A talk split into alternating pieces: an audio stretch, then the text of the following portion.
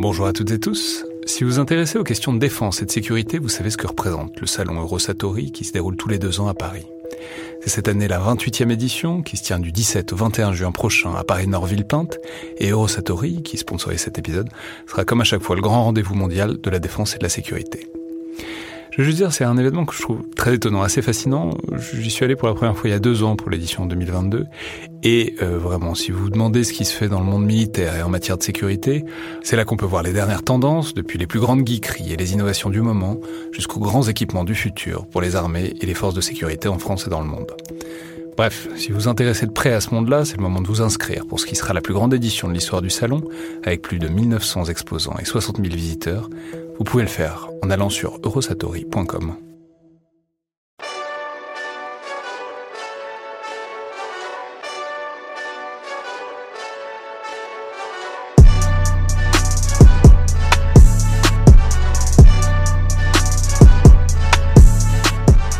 Bonjour à toutes et tous et bienvenue dans le Collimateur, le podcast de l'Institut de recherche stratégique de l'école militaire, l'IRSEM, consacré aux questions de défense et aux conflits armés.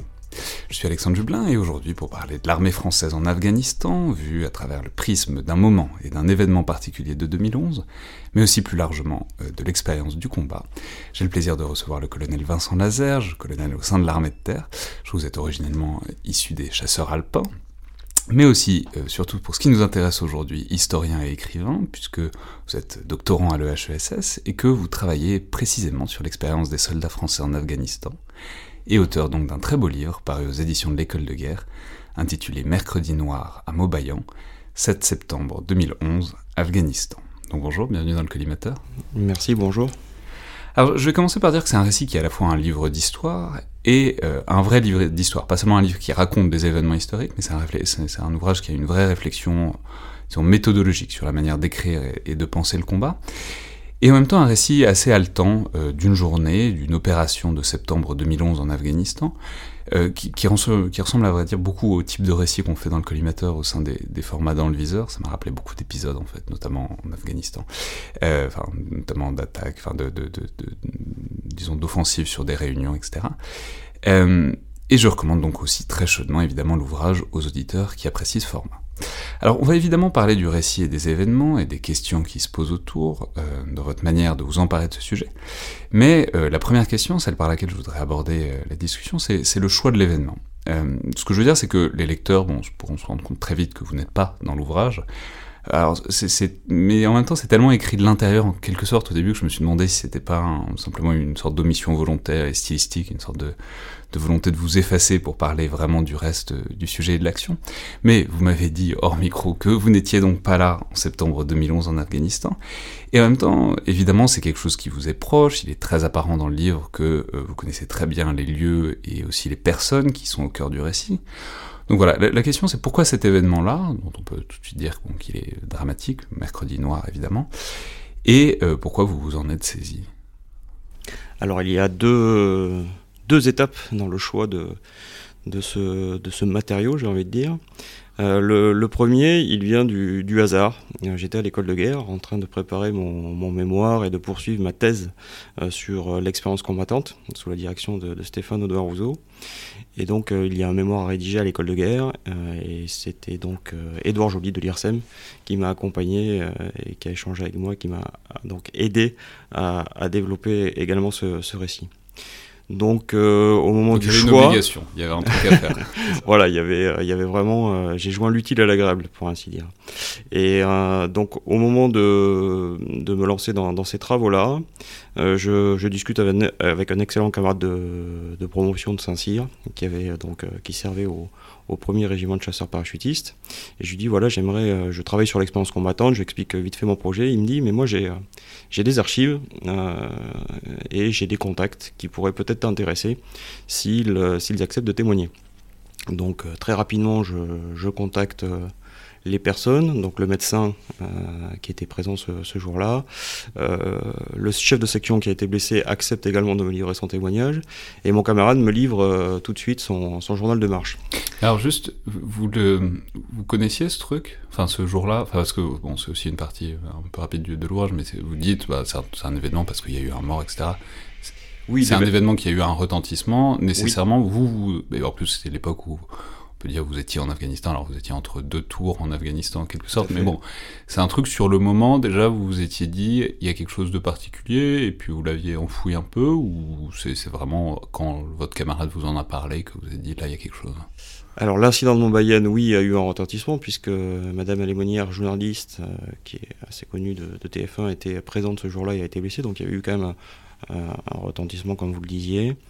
Euh, ce qui, ce qui, ce qui m'a poussé, c'est vraiment la qualité du matériau en fait. Dès que j'ai lu euh, le, le, journal de marche euh, de mon camarade, et, ensuite dès que le, chef de section blessé, puisque c'est assez rare quand même d'avoir un blessé qui se livre et qui accepte de, de, revenir, notamment sur une blessure aussi grave que, que celle qu'il a pu connaître.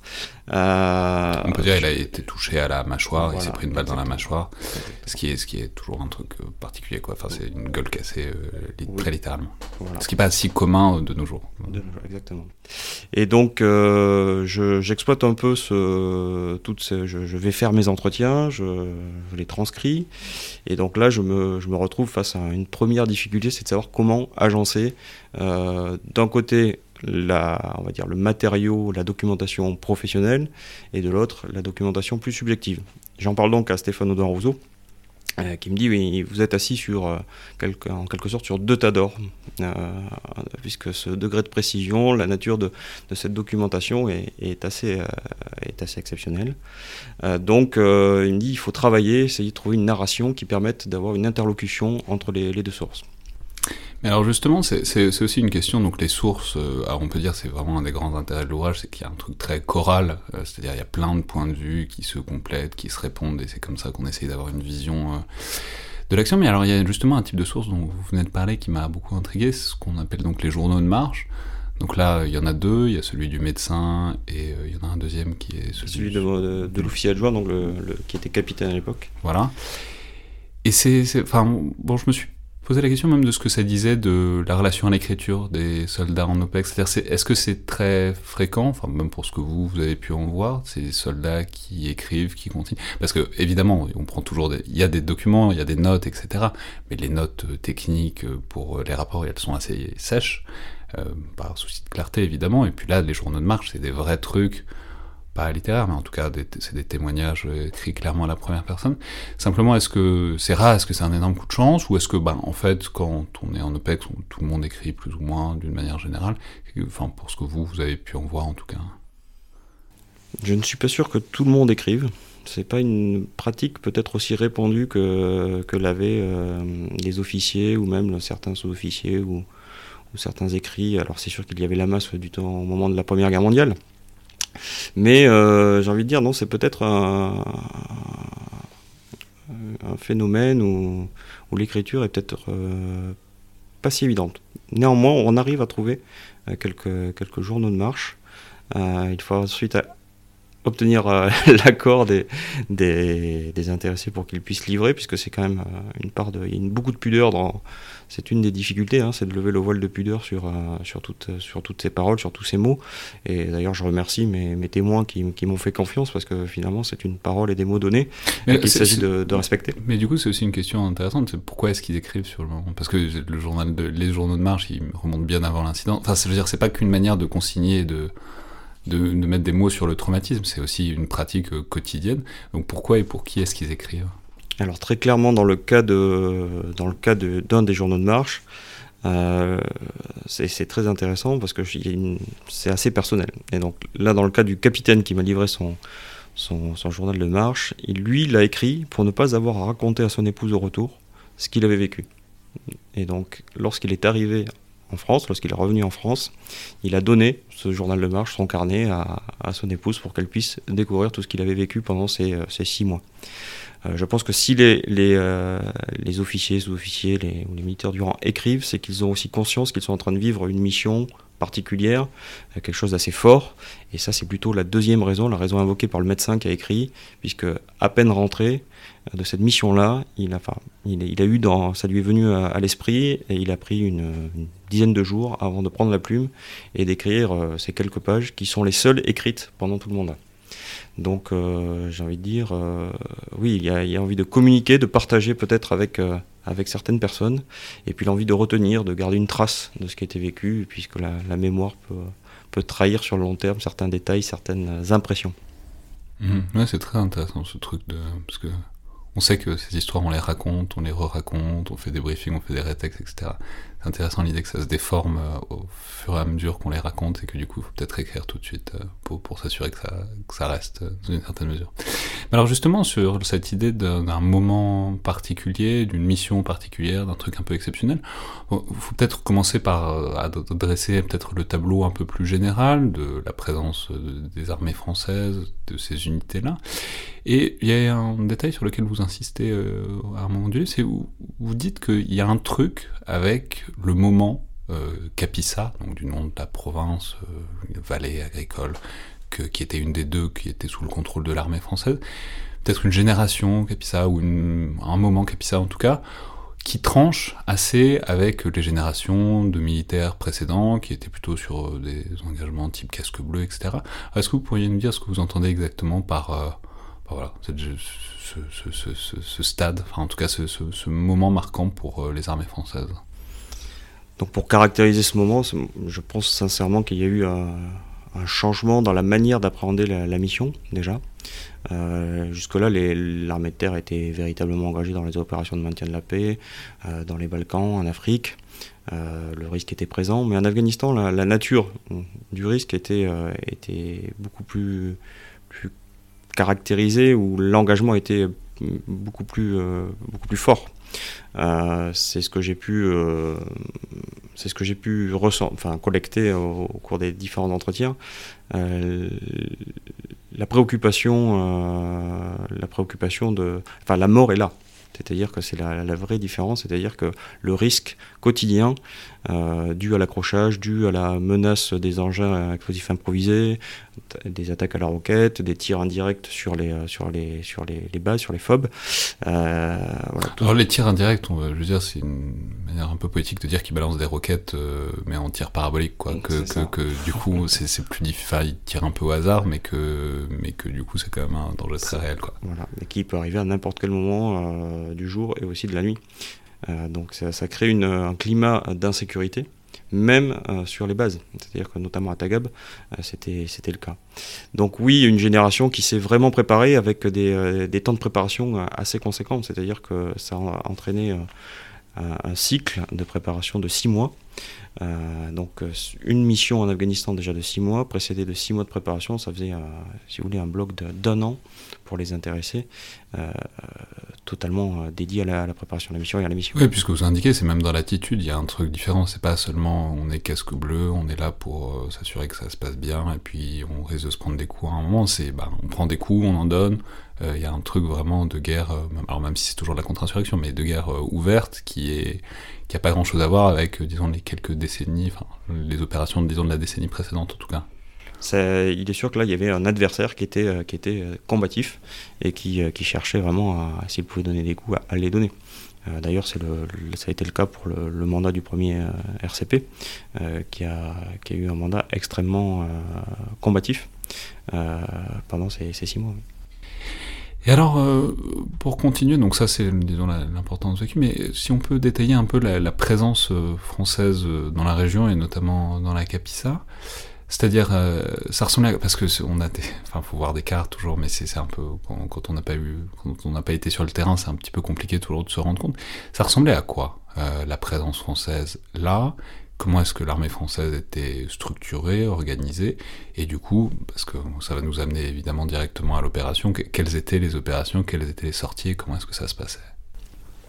Donc il y avait euh, la présence en Capissa sur hein, puisque ça fait partie d'une continuité, on va dire, géographique, puisque la, la se situe dans, la continuité sud de la province de, Capissa. Et ça, on peut dire, c'est les deux provinces qui étaient sous la responsabilité de l'armée française. Exactement. Et donc euh, vous aviez une base principale à Nijrab, euh, une base à Tagab, qui était à peu près une euh, je voudrais pas dire de bêtises, mais une vingtaine de kilomètres au sud de Nijrab, et puis la, Capi, Surobi, euh, qui, était, euh, qui était beaucoup plus au sud, une cinquantaine de, kilomètres de mémoire, mais avec une vallée extrêmement. La, piste, la, liaison était extrêmement difficile en raison de la menace IED et des attaques possibles entre Tagab et, la Survie. Pourquoi Parce que, je voulais dire, la vallée était trop étroite, donc il n'y avait qu'une seule route, donc euh, c'était plus facile à piéger euh, Exactement, et puis une, piste qui, euh, qui n'était pas goudronnée. D'ailleurs, c'était le but, c'était de goudronner l'ensemble de, la piste. Hein. C'était une des missions de sécuriser la, au départ la, piste entre déjà Nijrab et Tagab, et ensuite entre Tagab et, et la Surobie. donc la Capissa, ça ressemble, il y a deux, deux saisons enfin deux, deux, types de paysages très, très différenciés entre l'été et l'hiver.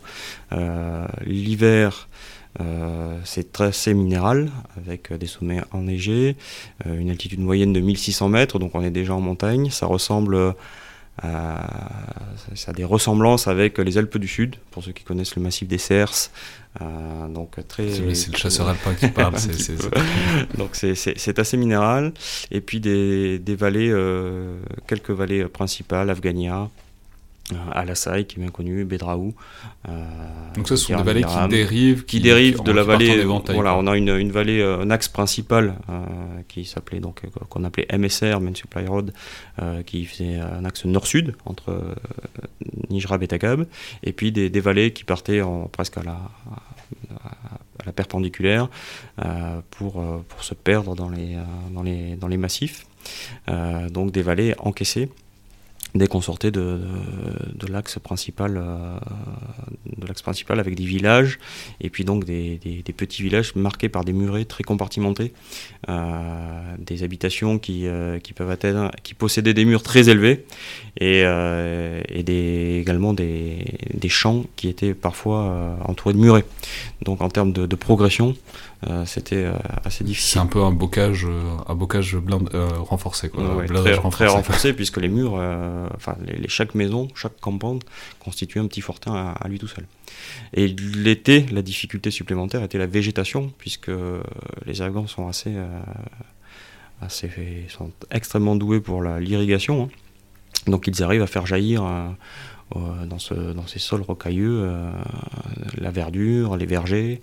Euh, donc ça c'est plutôt dans les fonds de vallée, c'est ce qu'on appelle la green zone. Hein, c'est ça la green zone, donc dès que en bordure de wadi, donc le wadi était de façon assez donc le wadi, c'est le petit ruisseau. C'est le, ruisseau qui peut devenir un gros ruisseau lorsqu'il y a des, lorsqu'il y a des, des pluies, hein, de fortes pluies, des orages. et donc un wadi qui est parallèle à l'axe principal et donc avec, avec, des ramifications. Et donc les Afghans arrivent à capter euh, et à irriguer leurs champs, et donc des, une végétation très dense qui, euh, qui fait que la, visibilité est quasiment nulle euh, lorsqu'on pénètre ou qu'on aborde les villages. Ah, vous voulez dire parce qu'il y a tellement d'arbres partout que c'est compliqué. Donc muret plus, plus végétation, plus ça fait que c'est très difficile de, de pouvoir se, se, repérer même. Hmm. Et alors, et, un petit truc qu'il faut peut-être rappeler, c'est un truc d'échelle, c'est ce que vous indiquez, c'est qu'au fond, tout ça c'est hyper petit. Enfin, c'est, disons, le, le enfin, c'est compliqué parce qu'on voit que la géographie, enfin, c'est encaissé, enfin, il y a plein d'obstacles. Mais en fait, vous vous souvenez que la zone à contrôler, en fait, elle n'est pas grande, notamment quand on pense à ce que fait l'armée française depuis 2013 et Serval Barkhane, les immensités désertiques. En fait, là, bah, c'est vraiment un espace hyper restreint et pour autant, c'est pas forcément plus facile parce qu'il y a d'autres obstacles, quoi.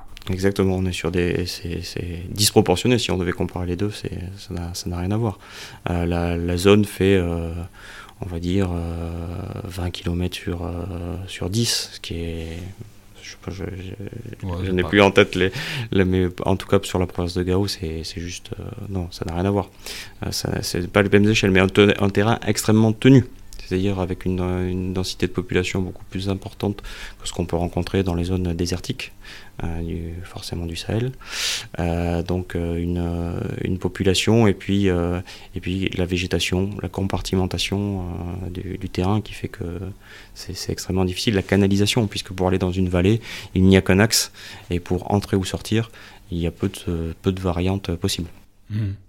Alors, il faut peut-être dire un mot aussi de la, hum, de la phase dans laquelle on était, donc on se rapproche doucement de, ce mercredi noir, mais, euh, mais on peut dire bah c'est 2011, c'est plutôt fin 2011, donc c'est à la fin du mouvement de retrait, disons progressif euh, de l'armée française qui prendra fin en 2012, on est aussi en période électorale. Enfin, est-ce que vous pourriez nous dire peut-être le oui, j'allais dire l'état d'esprit.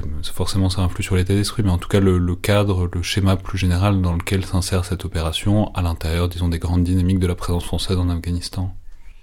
Donc l'annonce du, du, retrait intervient fin d'année 2011, donc juste, juste après euh, le mandat du, du premier CP, même si c'était déjà dans les, dans les têtes, dans les esprits, mais il a été vraiment euh, rendu, euh, on va dire, officiel fin 2011, début 2012, hein, puisque j'étais en ce moment-là à, à Nijrab avec le, le 27e bataillon de chasseurs alpins.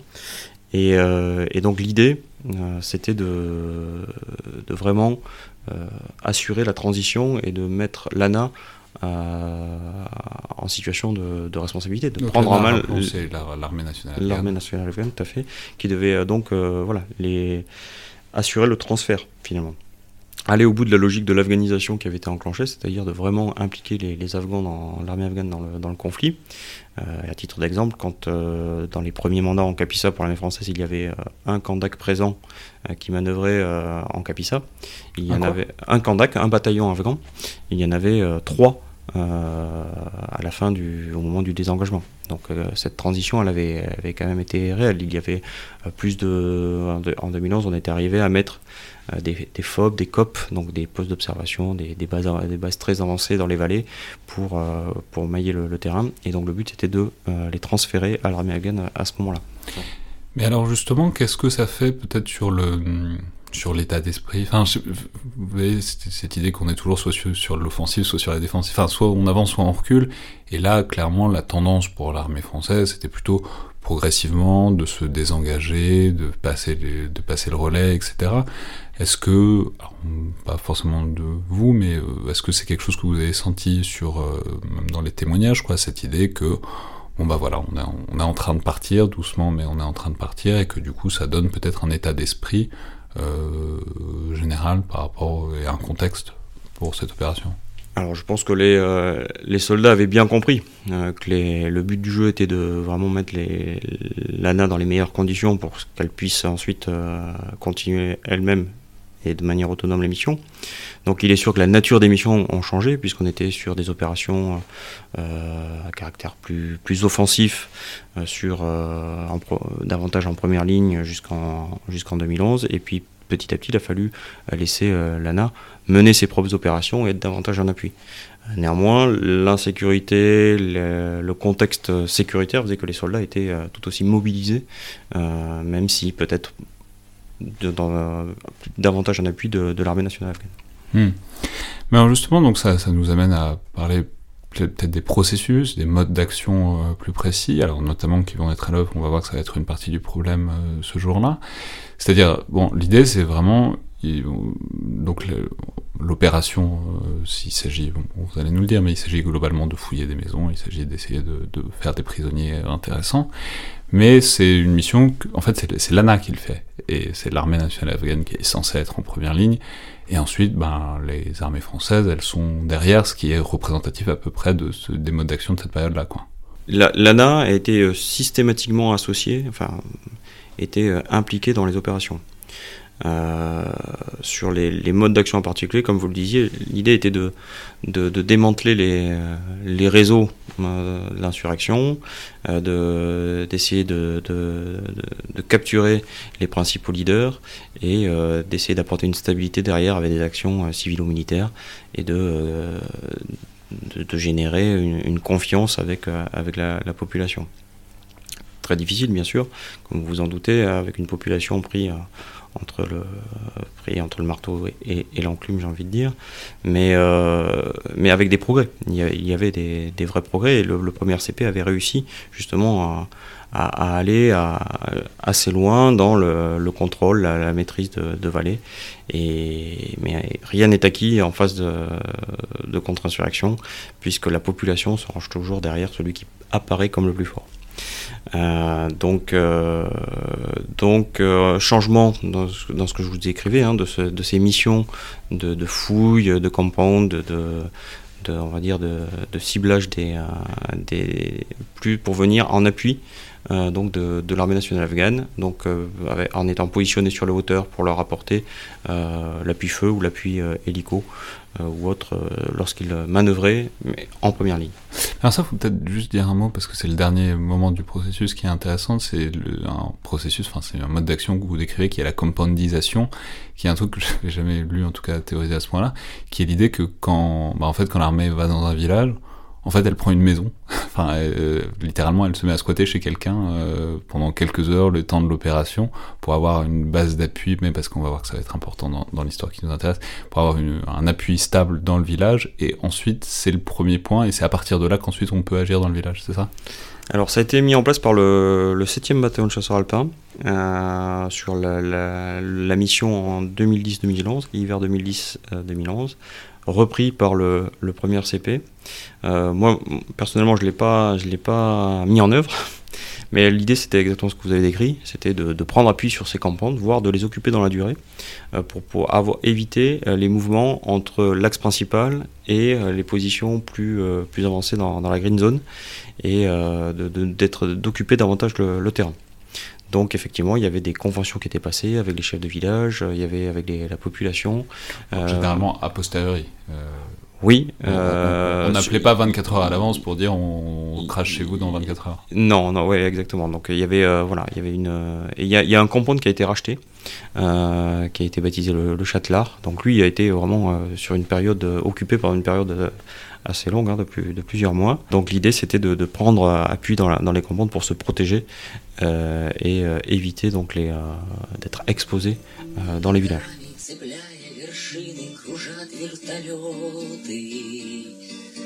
Где-то эхом вдали прогремели последние взрывы.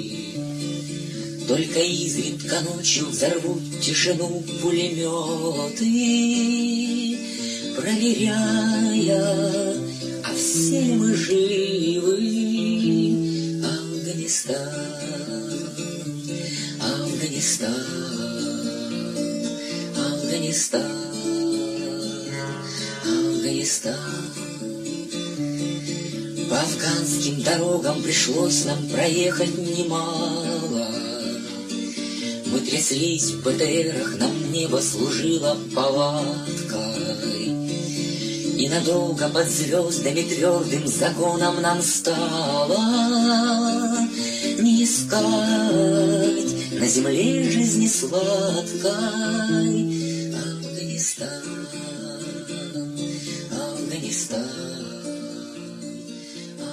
Bah venons-en donc à ce fameux 7 septembre 2011. Donc on a compris la, la, la, la pointe de la lance en quelque sorte, c'est l'armée nationale afghane euh, qui est accompagnée par euh, quelques militaires français, ce qu'on appelait les OLMT, les OMLT. Donc c'est des soldats qui sont là pour encadrer, pour former, pour aider euh, les militaires afghans. Et il s'agit donc d'intervenir dans ce village, euh, cette ville, ce petit village, disons, qui, s'appelle Mobayan. Euh, alors, est-ce que vous savez est-ce que vous avez su ce qu'était l'objectif précis et comment ici, comment disons l'opération était envisagée? Qu'est-ce qui, qu'est-ce comptait faire ce jour-là? Donc, euh, avait deux objectifs. Le premier, c'était de vraiment reprendre le cours des opérations, puisque le, le mandat Raptor avait connu un certain ralentissement, notamment suite à l'attaque suicide à Joybar du, du 13 juillet euh, 2011. Euh, et donc, euh, il s'agissait de, de, vraiment repartir après une petite pause opérationnelle et de, avec un objectif qui était euh, peu ambitieux, puisque Mobayen se situe à, à 2 km, 2-3 km à vol d'oiseau de, la FOB de Tagab. Euh, L'objectif était d'aller fouiller un compound avec euh, où le renseignement communiqué transmis euh, avait été considéré comme, fiable et bon.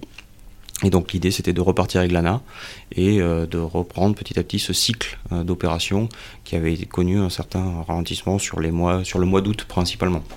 Oui, parce que ça, effectivement, je l'ai pas dit, mais c'était un autre élément de contexte. C'est un mandat, enfin, c'est un GTIA, donc un groupement tactique interarmes, qui avait vécu des, événements un peu difficiles. Il y avait eu un mort fin juin, il y avait eu d'autres victimes euh, mi-juillet.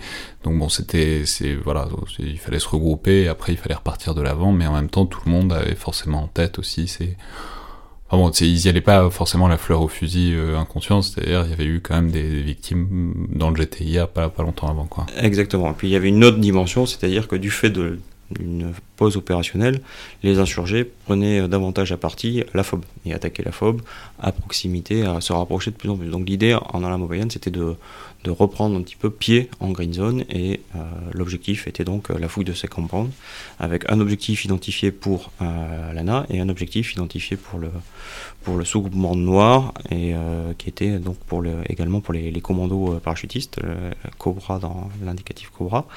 Et donc l'idée c'était d'aller d'aller ensemble, l'ANA d'un côté, le sous-groupement noir, donc la, compagnie, la compagnie, euh, d'aller fouiller ces, ces deux objectifs et de, de revenir. Donc euh, une mission très classique, euh, bien connue. On est à Et ça, ce genre de mission, alors, bon, on sait qu'il y a eu une pause, mais c'était le genre de mission qui se faisait quoi Tous les jours, toutes les semaines, tous les mois? C'était quoi la fréquence normale de ce genre de truc? Elle était, elle était presque quotidienne. C'est-à-dire qu'en fonction du, du renseignement qu'on arrivait à obtenir, euh, les, les, les sous-groupements sortaient euh, tous les jours. Soit dans le cadre de patrouille, mais on arrivait à avoir des, des objectifs euh, très, très, très fréquemment. Donc en fonction de l'ambition de l'objectif, de sa position dans, géographique, euh, toute la réflexion tactique se mettait en œuvre et, euh, et- mais les- il y avait des sorties quasiment quotidiennes, quotidiennement. Alors, donc, ça se met en place. Alors, on peut dire, euh, c'est quelque chose qu'on nous a déjà dit, euh, que des officiers nous ont déjà dit euh, ré- régulièrement dans le viseur, mais c'est, bah, ça se fait de nuit, quoi. En tout cas, ça se fait. euh, L'idée, c'est de se déployer de nuit pour profiter de l'avantage des équipements euh, à vision nocturne que les Français ont évidemment un peu moins les talibans, et donc se déployer et frapper au lever du jour ou juste avant. Donc, c'est ce qui se passe, ça se met en place, et, qu'est-ce qui se passe? Quel est, l'événement, disons, déclencheur de la, la série de causalité qui va amener à ce mercredi noir Donc, au moment d'aborder l'objectif, euh, la section qui est censée euh, sécuriser euh, ce qu'on appelle, le- qui met le en place le cordon de sécurité autour de l'objectif, autour de, de l'habitation du, du compound, euh, est prise à partie. Et le chef de section est blessé. blessé la à- partie, ça veut dire qu'ils se font tirer dessus. et ils se font tirer dessus, tout à fait. Et donc blessé à la mâchoire. Et c'est c'est assez rare quand même d'être. euh, Parce que là, il est 4h du mat, quoi. il est, c'est la levée du jour. Donc, donc- ce que je veux dire, c'est que enfin, bon, si c'est un village qui est censé être tranquille et que ben, c'est un groupe qui se déploie dans la nuit pour euh, faire une première prise de position, etc., pour qu'il y ait un type qui soit en position de tirer sur euh, l'équipe qui arrive en première ligne, faut vraiment qu'ils attendent quelque chose ou, un gros coup de malchance, quoi. Ou alors il y avait une, réunion de, chefs à ce moment-là, ça qui voulait dire que le, le renseignement communiqué était, bon. Il y, a, plusieurs. Malheureusement, on n'aura jamais la version des insurgés, mais ce que pensent euh, les officiers que j'ai pu, croiser, c'est que euh, soit pas de chance, ils sont tombés vraiment sur un point dur, un rassemblement d'insurgés à ce moment-là, ou alors là, euh, l'opération a été éventée par l'ANA, qui était impliquée dans la préparation, et donc ça a permis aux insurgés euh, de- d'anticiper, de, se préparer et de fortifier la, la position, de se mettre en, en dispositif défensif à ce moment-là. Donc, chef de section se prend une balle dans la mâchoire. On fait quoi après? Donc évacuation forcément sanitaire pour, euh, pour, euh, pour pouvoir euh, évacuer et sauver le, sauver le blessé. Euh, donc Parce que bah, déjà- par ailleurs, on peut dire, enfin, bah, la mâchoire, ça veut dire qu'il se prend une balle dans la tête. Donc c'est, enfin, symboliquement, c'est, pas évident de se dire qu'il va survivre avec, euh, enfin, que, que- surtout en plus un, officier, donc qui est là pour encadrer et diriger un peu les autres. C'est pas évident de se dire qu'il va pouvoir, euh, il va pouvoir y avoir un deuxième chapitre après ça, quoi. Exactement. Donc le sous-officier est évacué.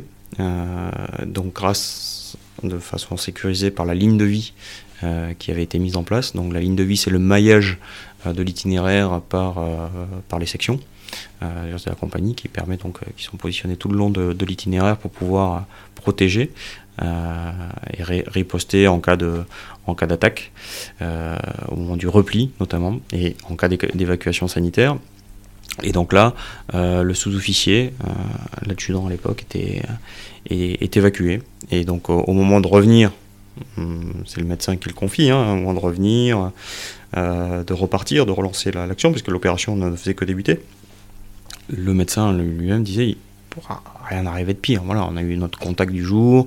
maintenant, on va aller finir la mission, finir de, fouiller le compound, et donc après, on, rentrera.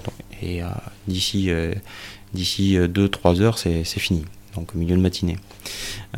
et malheureusement, il s'est passé pire, puisque au moment de repartir, une attaque. Alors juste on peut dire, mais du coup l'indice aussi c'est que ça fait du bruit quoi. Enfin si le chef de section se prend une balle dans la tête euh, dès le début, ça veut dire qu'il y a des ripostes, ça veut dire que déjà ça commence à tirer dans tout le village dès avant le lever du jour. Donc c'est aussi, euh, ça, peut aussi déclencher tout ce qui vient après quoi. Donc oui, très rapidement, les, insurgés ont, certainement dû prendre contact entre eux, s'organiser, euh, donc soit par téléphone, soit Motorola, et donc des, des talkie-walkie, euh, pour, euh, pour décider ce qu'ils allaient faire. Donc là, d'après ce qui, ce qui ressort, c'est que les observations, le renseignement qui est, qui est, arrivé au centre des opérations du, du commandement tactique, c'est que effectivement, il y avait une quarantaine d'insurgés identifiés sur le réseau, euh, qui étaient en train de prendre contact, de, faire mouvement. Ah oui, parce que si eux, ils, communiquent en Motorola ou en téléphone, vous, vous, les entendez aussi, donc il est capable de, on peut faire un dénombrement des forces ennemies. Quoi. On arrive effectivement soit à dénombrer comme vous le dites, soit à, même localiser en fonction des, euh, des moyens utilisés euh, la position de, de l'émetteur. Et, et c'est 40 par, contre combien? Donc là, c'est 40 contre donc le, le sous c'est à peu près une centaine. Euh, L'ANA, l'ANA pareil. Euh, mais le rapport de force, en fait, il, ne faut pas le voir, c'est pas une bataille directe. Donc euh, directement, ça fait un rapport de force qui est peut-être en faveur des Français, mais localement, étant donné la, nature du dispositif, vous pouvez vous retrouver à une section face à 40. Et puis quand vous connaissez pas le quand vous êtes en mouvement, que vous, maîtrisez moins bien le, terrain que les, que les insurgés qui, euh, qui, combattent chez eux, euh, la, notion de rapport de force, elle, est, elle, peut, être, elle peut être piégeuse. Hmm. Euh, et, et euh, l'armée nationale afghane, elle est où par rapport à. Enfin, les, les, Afghans, ils sont où par rapport à. Donc, ils étaient un peu plus au sud. Euh, et donc. donc, ils pouvaient pas venir aider directement C'était pas, c'était pas, c'était pas possible, non, parce qu'ils étaient eux-mêmes sur leur objectif, sur leur itinéraire de, de repli. donc, le, le, le sous-groupement était, était livré à lui-même. Hmm. Donc, il y a un blessé qui a été évacué, même si bon, c'est pas facile. Euh, enfin, je, on, passe un peu rapidement, mais vous, vous avez des.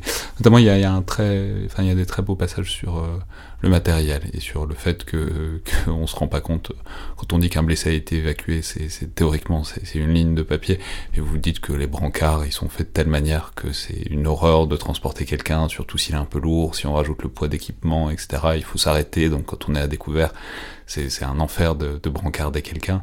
Et du coup, heureusement, ce sous-officier, il a pu marcher, parce que sinon, euh, ça aurait été euh, nettement plus compliqué. Mais donc, ça, c'est le premier acte. Ensuite, bon, bah, la fouille se passe euh, quand même. Et là, donc, vous dites, c'est au moment du désengagement, c'est au moment du repli que a lieu le deuxième moment de l'action? Alors, au moment du repli de l'ANA, puisque c'est eux qui devaient désengager en premier, euh, l'ANA fait une, ce qu'on appelle une loose topo, c'est-à-dire se, trompe d'itinéraire ou ça, prend des délais. Et donc euh, on peut estimer que cette prise de délai a permis aux insurgés de, bien observer, de, poursuivre ces, ces, prises de contact, de mieux, davantage se coordonner et donc de, pouvoir passer à l'attaque. Et c'est ce qui s'est passé. Donc euh, au moment de... Il y a une heure de calme à peu près euh, entre le premier contact et le deuxième. Et quand le, deuxième contact a, là on ressent qu'il a, il est d'une autre envergure. Il y a une puissance de feu euh, des insurgés qui est, supplémentaire, qui a réussi à approcher euh, au plus près des positions françaises. Et donc, et donc beaucoup de Au plus près des positions françaises, on peut dire, c'est parce qu'ils en sont à. Alors ça, ça marche pas, mais ils en sont à des jets de grenades, quoi. Exactement pour jeter une grenade, qu'on est euh, vraiment pas loin. il faut, voilà, il y a une vingtaine de mètres, même, même moins hein, s'il faut, puisque les murs permettent de se dissimuler, d'approcher. Euh, d'ailleurs, c'est ce qu'a tenté un des insurgés, euh, c'est de, s'infiltrer dans, la ligne de vie, d'approcher les soldats, et il avait dissimulé une grenade sous, sa, sous ses vêtements, et heureusement, les soldats ont réussi à le maîtriser juste avant qu'il ne dégoupille la grenade. donc on voit que c'est très facile enfin c'est facile, c'est possible d'approcher du fait de la végétation, du fait de la configuration des villages, de, pouvoir approcher les, les soldats français. Hmm. Et donc, euh, donc, ils sont proches, et au moment du repli, au moment où ça prend un peu plus de temps, c'est un peu désorganisé parce que l'armée nationale afghane n'arrive pas totalement à se replier comme il voudrait, c'est là qu'a lieu, disons, la deuxième offensive, en quelque sorte, euh, des insurgés. C'est ça. Donc là, euh, plusieurs blessés. euh, Alors, ils font comment? C'est à l'arme légère, c'est à la roquette, L'ensemble des armes euh, ce, ce jour-là sont utilisées, donc roquettes, grenades, euh, et puis fusils mitrailleurs, euh, PKM ou AK-47. Euh, donc l'impression qu'ont eu les, les gens qui étaient sur, sur zone, les, les soldats qui étaient sur zone, c'était vraiment qu'ils aient une impression de saturation, euh, puisque l'attaque insurgée été vraiment bien coordonnée. Donc euh, une attaque bien menée, bien préparée, avec toutes les armes. Et, et Donc, saturation, ça veut dire ça tire de partout, on peut pas lever la tête. euh, Exactement. que difficile, difficile déjà d'identifier hein, du fait de la végétation, de d'où viennent euh, euh, les départs de, des coups de feu, euh, de voir les positions, euh, les positions euh, ennemies. Euh, donc euh, vraiment, le- il faut il y a une dimension psychologique à rajouter, c'est-à-dire on se fait tirer dessus, en plus on a du mal à à voir non seulement visuellement d'où ça vient, mais le bruit aussi, il ne faut pas sous-estimer le, bruit, le fait que ça soit vraiment assourdissant et qu'on on ne sait plus même qui tire. Et c'est d'ailleurs ce que, ce que constate euh, l'officier adjoint, c'est-à-dire qu'à un moment donné, même sur le réseau, les comptes rendus qui arrivent, euh, on ne sait plus qui, qui tire, euh, est-ce que les blessés qui sont annoncés sont, sont, les, sont les mêmes, est-ce qu'ils les ont comptés deux fois, donc il y, a- un moment forcément de, voilà, qui nécessite dans, dans, l'urgence de, de, se poser, de, refaire preuve de lucidité pour, pour redonner les ordres. Et c'est heureusement ce que font les Français qui arrivent à s'organiser, mener la riposte pour Ce que repousser dire, les... comment, comment on coupe ce truc-là et comment on sort de la panique Ah bah, il, faut, il, faut, euh, il faut déjà, par la nature des comptes rendus qu'on peut avoir, c'est-à-dire que les soldats euh, font remonter leurs comptes rendus d'observation, euh, donc ça permet de, de voir euh, où sont positionnés de manière assez... d'où viennent l'attaque, d'où viennent la, la- le- le- quelle est la direction générale de l'attaque, et puis il y a une brutalité des feux à avoir, puisque euh, il faut, il faut répondre pour euh, vraiment montrer que, que, que le terrain est également tenu et qu'on on est combatif, et ça permet de, donc de, de faire tomber, le, de faire tomber la- l'attaque première de- des insurgés, et ensuite donc de, de pouvoir ensuite euh, repartir, s'organiser, reprendre le commandement, organiser donc l'évacuation des blessés. Donc c'est il y, en a combien des blessés? Ils sont blessés comment? Alors ils sont blessés essentiellement par éclat. Euh, donc euh, euh, le nombre de blessés, je crois qu'ils sont une bonne dizaine, 13 pour ne pas dire de, de bêtises. Et donc il y a malheureusement la, un blessé qui succombe à ses, à ses blessures. Ça veut dire quoi par éclat? Ça veut dire qu'ils se prennent pas une roquette au coin de la figure, mais ça explose pas loin? Des éclats de roquette, voilà exactement, qui, qui percutent un mur et, qui, et l'éclat fait que vous, êtes touché. Euh, oui, donc c'est ça, à peu près une, une bonne quinzaine de blessés, trois blessés, trois blessés graves et, et 13 blessés euh, plus légers. Euh, et donc un, officier de tué. TF1, donc. Dont, dont Madame Alémonière et, et le, le journaliste qui l'accompagnait, oui, qui, est, qui est également, je crois, Madame Alémonière blessée à la main ce jour-là. Hmm. Et donc TF1, c'est- ils avaient une caméra, donc ils, ils ont filmé? Euh, je crois qu'il y a eu des images et qu'elles sont passées euh, au, au journal télévisé euh, dans, la, suite. oui. Ok, donc il y, a- un contre-feu, euh, littéralement, on contre, on fait se replier un peu les insurgés, on essaie d'évacuer, et euh, là à ce moment-là, comment dire, euh, comment on, évite de, de décamper, c'est-à-dire comment est-ce qu'on fait, euh, comment est-ce qu'il est possible d'avoir un appui euh, suffisant pour se replier en bon ordre? Et euh, enfin, c'est-à-dire que quand on évacue, nécessairement, c'est un peu compliqué de tirer en même temps. Enfin, ça se fait, mais c'est, pas la situation la plus favorable. Donc, comment dire en quelque sorte, comment est l'appui qui permet un repli ordonné? Alors les appuis proviennent essentiellement des moyens de la troisième dimension, donc les hélicoptères ce jour-là, les Tigres ou Gazelles, et puis également de l'artillerie.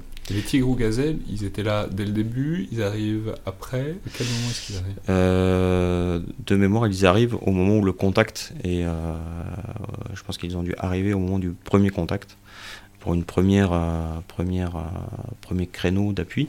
Et ensuite, ils ont dû revenir pour, le, pour la deuxième phase, c'est certain. Les tigres, ce sont les tigres qui, qui, viennent, qui viennent appuyer. Et donc, il y a tout un travail de coordination qui est fait par l'officier coordination des feux, qui a deux équipes. Un qui gère la, trois, trois soldats qui gèrent l'artillerie, trois soldats qui, qui gèrent, on va dire, les avions.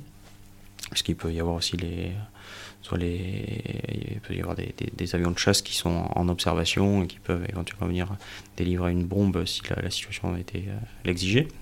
Et donc ça fait beaucoup de matériel pour une opération euh, de routine. Quand même. Enfin, ça fait beaucoup d'appui aérien. Enfin, ça fait beaucoup de moyens déployés pour une opération qui était censée être un, check de routine euh, à l'origine. Bah, donc les moyens sont mobilisés à partir du moment où il y a, contact. C'est-à-dire que à partir du moment où vous êtes au, au, contact de l'ennemi, qu'il a engagé le combat, euh, c'est là où les, moyens sont, mobilisés.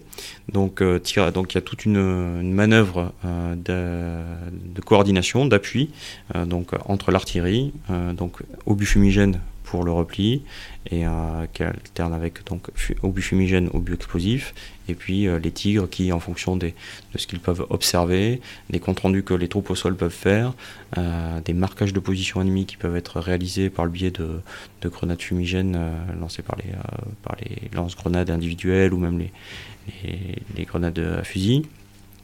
Donc il y, a tout un, tout, c'est un, vrai, un vrai job, un vrai boulot réalisé par l'officier qui est en charge de cela, en liaison avec euh, le commandement, donc le commandant d'unité, et également le centre des opérations du, GTI.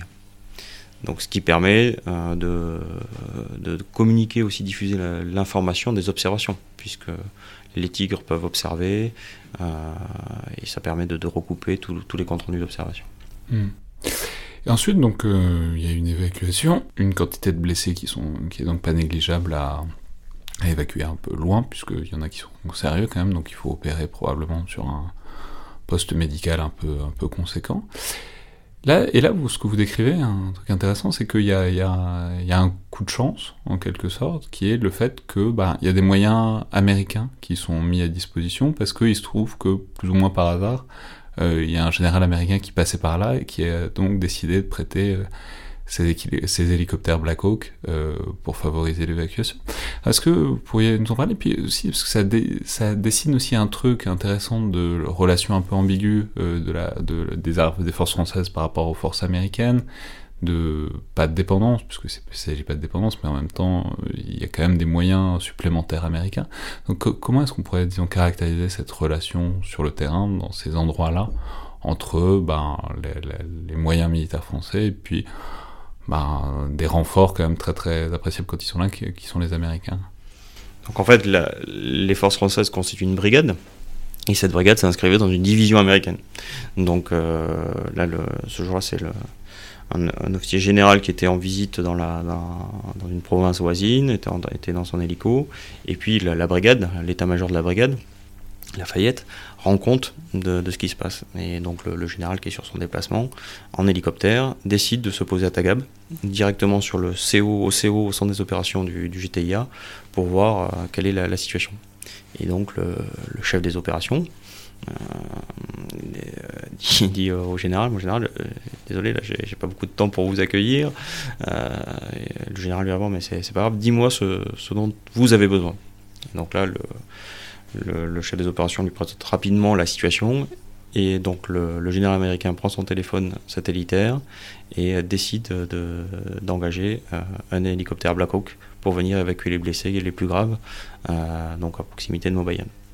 Donc en fait, les appuis, euh, si vous voulez, il s'inscrit de façon assez logique où la brigade, elle, est dans une division américaine. Donc il y a une, c'est tout à fait logique. Mais là, il faut dire qu'il y a eu un, coup de chance ou un concours de circonstances euh, assez, euh, assez incroyable qui fait que le général décide de faire poser euh, le Black Hawk dans une zone où c'était extrêmement compliqué, risqué. Parce que si les combats étaient encore en train de se poursuivre, il suffit qu'une euh, qu'une balle touche le touche l'appareil et c'est euh, c'est la catastrophe quoi. Hmm. Donc euh, courage de la décision du, du général. Ce serait, un peu la chute du faucon noir. Exactement. et courage courage également de, de, de l'équipage du Black Hawk qui permet de sauver de sauver un sous-officier ce jour-là. Hmm. Et qu'est-ce que ça fait même en enfin je sais pas pour cette espèce de truc de pas être 100% autonome. Alors certes, il y a une complémentarité qui est inscrite dans l'organisation, le fait que les Français s'inscrivent dans un truc plus large, mais euh, les, les c'est-à-dire en quelque sorte, les moyens français sont pas totalement suffisants pour faire tout ce qu'on a besoin de faire. Enfin, il faut un coup de chance pour que ça se passe bien, relativement bien du début à la fin. Enfin, vous voyez ce que je veux dire Bah, ce ce jour-là, en fait, j'ai pas, pas eu le, détail de, la, parce qu'il se peut que les moyens aient été mobilisés français sur le, sud. Donc là, après, si vous voulez, il y a une, répartition, tout ça est géré par la brigade. Euh, donc euh, il y, a, y, a, pas de. Mais il se trouve que là, c'est la, décision du général américain qui vient euh, percuter. C'était certainement prévu. On attendait certainement que une nouvelle évaluation de la situation pour que les moyens français soient mobilisés. Les moyens français étaient au c'est le principe d'une alliance. Chacun apporte ce qu'il peut. Je pense que les moyens français qui ont été engagés étaient, euh, étaient au maximum sur un Afghanistan. La, France a fait l'effort qu'elle qu'elle pouvait, faire. Et donc ça fait partie du, système d'alliance au sein de l'OTAN de, pouvoir bénéficier des, appuis euh, autres. Comme les- il nous est arrivé euh, d'a- d'a- d'aller aider les Américains lorsqu'ils se sont retrouvés pris dans, une embuscade ou après une, attaque IED, d'aller désengager les unités qui étaient en Capissa. Donc c'est un échange de, bons procédés, et de, de la bonne utilisation des, moyens. Hmm. Alors ensuite, donc, euh, bon, c'est la fin, quelque sorte, de l'incident. Alors déjà, première question, mais est-ce que quand ça se passe comme ça, on y retourne très vite dans le village? C'est-à-dire, bon, voilà, il y a eu des blessés, etc. Est-ce que pour marquer le coup, on essaye de repartir et de refaire un truc pour euh, bien montrer que ça se passe pas comme ça? Ou est-ce que, bon, bah, on dit de toute façon, probablement les insurgés sont dispersés, ça sert pas à grand chose C'est-à-dire, que- quelle est la, quelle est la réaction appropriée quand il y a un revers euh, comme celui-là? Les enseignements montrent que de repartir assez vite en mission euh, permet de relancer l'action. C'est notamment ce que décrit euh, le chef des opérations à la suite du, du 13 juillet, puisque le 13 juillet, euh, Le 13 juillet, c'est l'attaque à Joybar qui a fait, qui a fait donc plusieurs morts. Et, donc, et donc, dans la nuit du 13 au 14 juillet, un commando marine est, est- est mor- est mortellement blessé, également en zone verte. Il faut aller évacuer. Et c'est donc euh, le, groupement qui est mobilisé pour, euh, pour, aller euh, renforcer les, les commandos marines et donc exfiltrer, exfiltrer l'élément. Et donc le, chef des opérations confie qu'en fait, d'avoir eu cette, cette relance de l'action, ça a permis de, vraiment passer sur autre chose et de, de- en tout cas dans l'immédiat, de, de- ne pas subir complètement l'événement, même si un événement, quand vous connaissez plusieurs morts au combat, euh, est traumatisant, quoi qu'il en soit. Euh, chacun après individuellement le vit euh, à sa manière, il y a un travail de deuil qui s'instaure, ainsi de suite, mais en tout cas, il est sûr que le groupement est meurtri, l'unité elle est meurtrie, mais d'avoir été obligé finalement par les circonstances de repartir a permis de, de, mieux gérer peut-être l'événement. Hmm.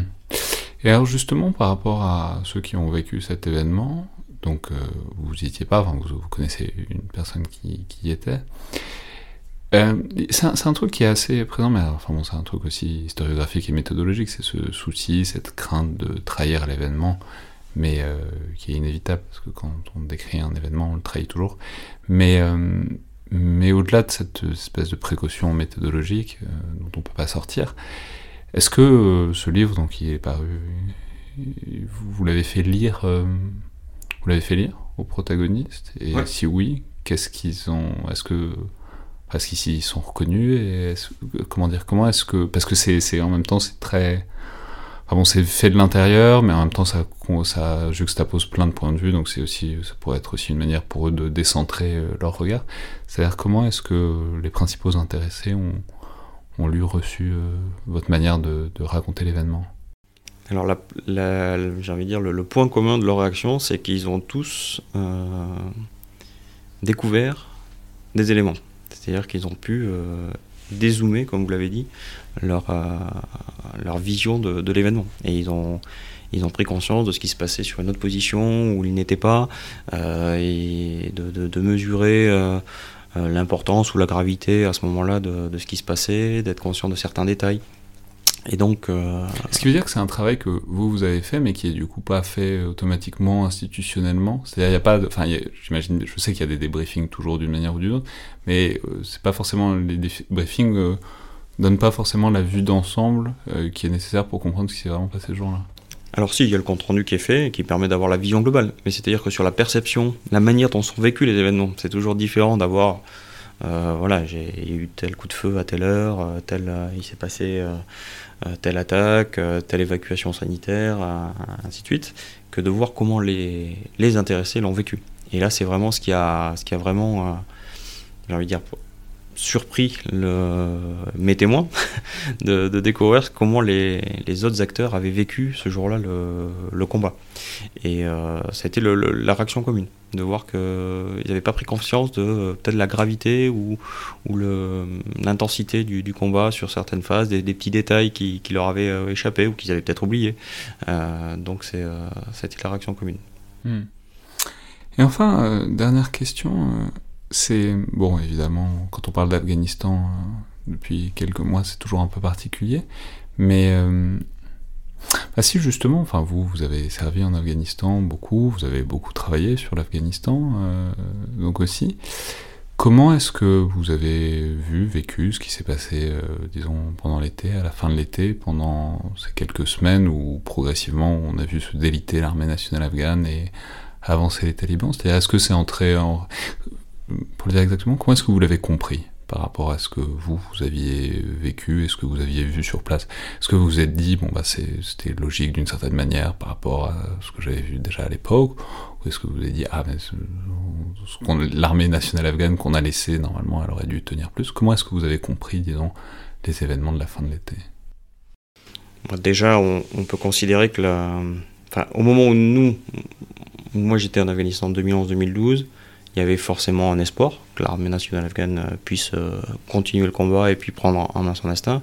Puis il y avait le risque, effectivement, de voir que cette armée était encore, euh, voilà, avait, avait besoin de, de peut-être monter en gamme ou de, de, s'acquérir davantage. Ce qu'on peut dire aussi, c'est vous l'avez dit rapidement tout à l'heure, mais il y a aussi le soupçon euh, d'un certain nombre des principaux intéressés qui disent ben, peut-être que c'est que on- l'information a été sortie, que les, talibans savaient qu'on arrivait, etc. Donc déjà à l'époque, il y avait une, sorte de défiance aussi. euh, Enfin, en tout cas, pas forcément de défiance. Mais bon, en tout cas, c'était une des explications possibles. C'est peut-être que la cette armée nationale afghane n'est pas si fiable à certains points de vue. Quoi. En fait, ce qui se passe, c'est la fameuse euh, trinité de Clausewitz. hein. Il faut euh, l'armée, c'est une tout un équilibre entre l'armée, le politique et la population. Et là, on peut penser qu'il y avait quand même un pouvoir politique euh, avec une euh, peut-être une certaine fragilité, mais surtout un soutien de la population qui se range du côté du plus fort, qui est qui est pas du tout sur les mêmes peut-être grilles de lecture que, nous. Et je pense qu'il y a eu y a eu un manque de peut-être de de soutien en tout cas de la population pour pouvoir accompagner l'armée et, vraiment euh, repousser l'insurrection. Mais euh, oui, alors forcément euh, les, les espoirs sont, sont déçus, mais on peut estimer que la- l'armée française, enfin du moins l'armée de terre, a fait ce qu'elle a rempli la mission. Elle a, fait en sorte, elle a appuyé cette remontée en puissance de l'armée afghane. Mais on savait, puisqu'on a expliqué tout à l'heure ou qu'on évoquait tout à l'heure, c'est qu'il y avait cette phase de transition qui était, qui était, qui avait commencé bien avant de 2011, c'est-à-dire de, vraiment monter en cette montée en puissance de l'armée afghane. Donc, euh, donc il y avait à la fois des espoirs et le risque d'être, euh, de voir euh, l'ANA ne, pas re- relever le défi. Et donc je pense que pour plein de raisons, hein, euh, il y, a, eu cette, euh, situation de, fin, juillet, début août, où euh, il y a peut-être eu un accord entre le pouvoir politique et, l'insurrection pour arriver à, ce qui s'est passé. Hmm. Mais, et même émotionnellement, personnellement, vous n'êtes pas obligé de répondre si, si ça vous dit rien, mais c'est. Je sais pas, vous avez. euh, Enfin, pas que vous, enfin, l'armée, euh, les armées françaises ont euh, vécu, transpiré, saigné pour gagner ces territoires, pour imposer une présence, enfin, en tout cas, repousser la présence talibane loin, etc. Il y a des gens qui sont morts pour ça, etc. Est-ce que, bon, quelque part, il y a un truc de tout ça pour ça, enfin une sorte de déception un peu, un peu instinctive hein, et puis très compréhensible, Ou est-ce qu'il y a aussi le truc, bah voilà, on a une mission, nous on l'a faite, euh, c'est le métier du militaire que faire sa mission, elle a été faite, il n'y a pas forcément besoin d'aller chercher plus loin, quoi. Bah, je pense qu'il y, a un peu des deux. C'est-à-dire que forcément de la déception, puisque euh, ce, ce pour quoi on s'est engagé n'est pas allé au bout euh, de son processus.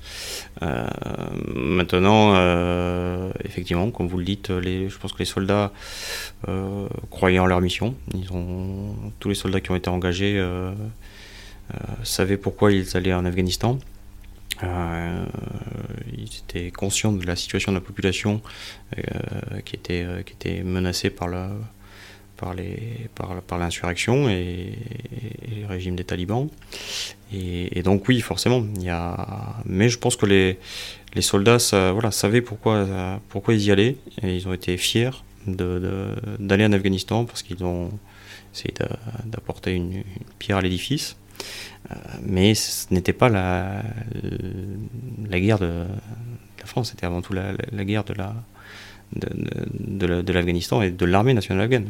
Donc euh, il faut le, remettre dans ce. Je pense qu'il faut, pour bien le comprendre, il faut le remettre dans, cette perspective. Et pendant le déploiement des Français, la, province a quand même tenu. L'armée afghane a réussi à monter en puissance, euh, ne serait-ce qu'au niveau des effectifs. Euh, mais euh, c'est des choses qui, voilà, sans être fataliste, il, faut, il fallait passer le relais.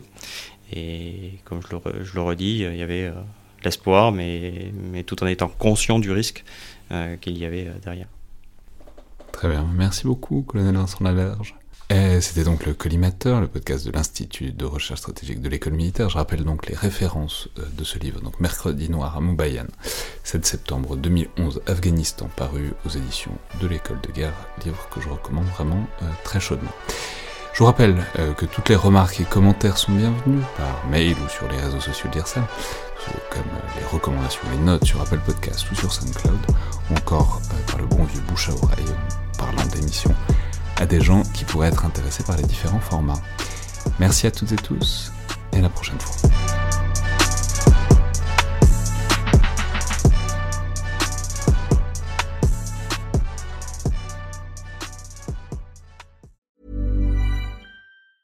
Hi, I'm Daniel, founder of Pretty Litter. Did you know cats tend to hide symptoms of sickness and pain? I learned this the hard way after losing my cat, Gingy. So I created Pretty Litter, a health monitoring litter that helps detect early signs of illness by changing colors, saving you money and potentially your cat's life. Pretty Litter is veterinarian developed, and it's the easiest way to keep tabs on your fur baby's health right at home. Go to prettylitter.com and use code ACAST for 20% off your first order and a free cat toy. Terms and conditions apply. See site for details.